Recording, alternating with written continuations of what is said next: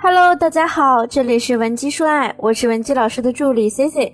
如果你有任何情感问题，可以添加我们分析师的微信文姬零零五，文姬的小写全拼零零五，免费获取一到两小时的情感咨询服务。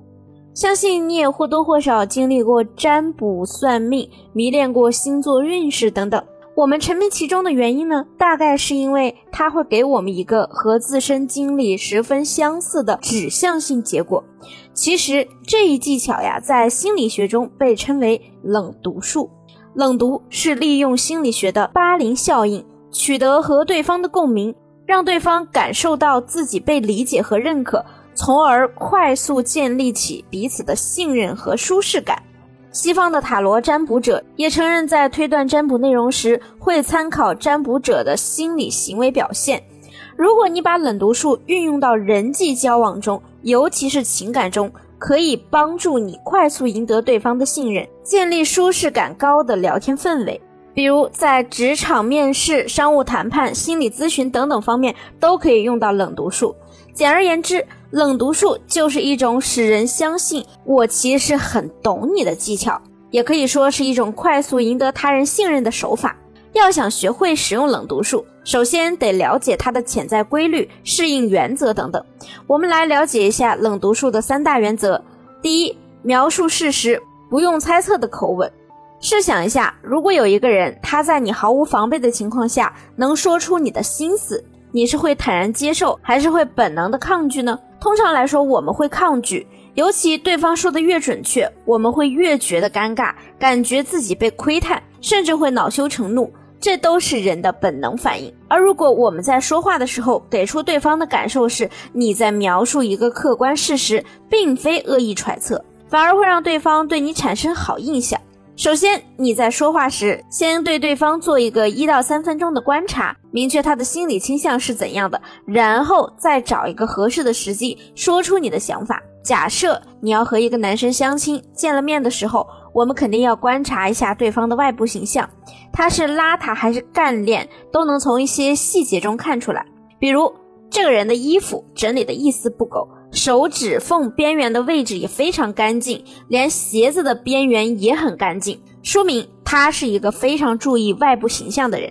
他希望可以把好的形象留给大众，但是往往这样极度在意外在形象的人，会或多或少有一些完美主义，或者呢比一般人更为敏感焦虑。你想给他留下好印象，就一定要表现出你很会照顾他人情绪的一面，比如你可以去肯定他的外在。我觉得呀，像你这样注意形象的男生太稀有了。我好想知道你是怎么做到这么帅气还这么谦逊的。其实呢，我们只是通过一些事实的描述，就能够让对方对你立刻放下戒备心。那第二，尽可能让对方表达自我。人和人的关系是怎么拉近的呢？你想让他对你更亲近，那肯定是他在你面前能说出越来越多的真心话。那有些姑娘就跟我讲，和男生聊天，每天都聊很久很久，可是一直没有进展。我在看过他们的聊天记录之后啊，才发现，在他们的聊天记录中，男神大多数时候都充当一个聆听者。看起来你们好像有聊不完的天，但其实上呢，只是你在一个劲儿的自我表达、自嗨罢了。你的目的是让他对你更亲近，所以重要的是你要从他那里获得更多的信息。当他想发表意见的时候，你千万不要打断他，要真诚给予他反馈。很多姑娘和男生聊天最大的问题就是，人家话刚说了一半，你就觉得他说的话和你自己的理念或者价值观不一致，就去反驳。这个时候呢，对方就会迅速的关闭通向你的通道。比如我看过一个学员的聊天记录啊，男孩子呢正在和他描述自己小的时候家里有一只大黄狗，感情很深。后来黄狗走失之后呢，他很心痛，从此立志呢不养狗也不吃狗肉。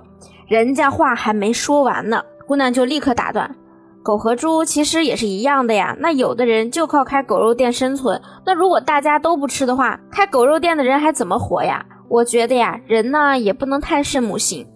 他说完这番话呢，男神明显态度就变得冷淡了。姑娘后面还一个劲儿的追问人家，最近怎么都不想聊天了呀？是不是很忙呀？结果对方很实在的告诉他，嗯，我觉得咱俩观念不太合，再和你聊下去啊，我都害怕我一个大男人忍不住想骂你。那第三，多说对方想听的话。哎呀，很多妹子呀，一听到这个标题又不屑一顾了，觉得让我说他想听的，不就是在讨好他吗？凭什么呀？首先呢，你千万不要觉得呀，你就一定那么聪明，就能说出让对方想听的话，因为大部分人呢情商没那么高，说对方想听的话，只是能证明你的共情能力高低罢了。我们的目的呢，也许是想通过冷读术达成一些有关我们的利益或者是情感的好结果，也许是想通过冷读术帮助到你喜欢的人。总之呢，说一些对方想听的话，并不是在讨好他，而是让你们的相处变得更舒适。你记住这一点就对了。我们换位思考一下，很多女孩子总是嫌自己的男朋友太直男了，既不会表达自我感受，又看不出你的真实想法。你就觉得呀，他很木讷，很无趣。你也期待着有一个男生可以对你说，虽然你胖乎乎的，但是呀，那可是我一点一点用爱亲自浇灌出来的，我可不舍得你减肥。而不是你的男朋友对你说，你看你胖的，你再不减肥的话，咱俩呀肯定成不了。所以啊，和男人在一起的时候，你多去思考一下你自己说话的问题。人家如果和领导吵架了，你别在那不识趣的说。你们领导肯定是为你好，如果你没做错，他干嘛骂你呀？而是先注意他的感受，对他说：“我也发现了，你们那个领导啊，根本就不知道你有多优秀，他太没眼光了。”男人肯定会觉得后者才是最懂他的那个人呀。那如果我说到这儿，你还是不太懂，那我给大家总结了四个小技巧：第一，聆听大于说，冷读的关键其实就是聆听，聆听的过程中才能获得更多的信息。第二，保持情绪对等，在冷读的时候一定要注意你的节奏、说话语速的快慢，不能给人一种你在主观下结论或者敷衍了事的感觉。第三，关注对方说话时的副语言，而不是内容。副语言呢，指的就是他的语气、动作，包括他的肢体动作和面部表情，因为这些啊，才能真正的泄露一个人的心思，而不是说话的内容和逻辑。毕竟我们说话时的内容都是可以经过大脑去整合和修饰的。那第四，先扬后抑，先扬后抑会让对方更受用。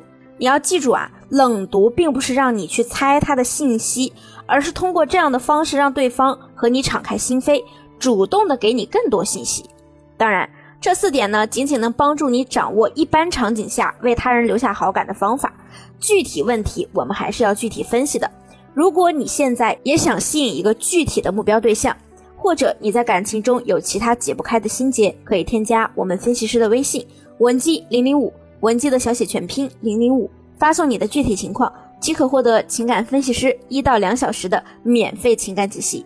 好了，下期节目再见，文姬说爱，迷茫情场，你的得力军师。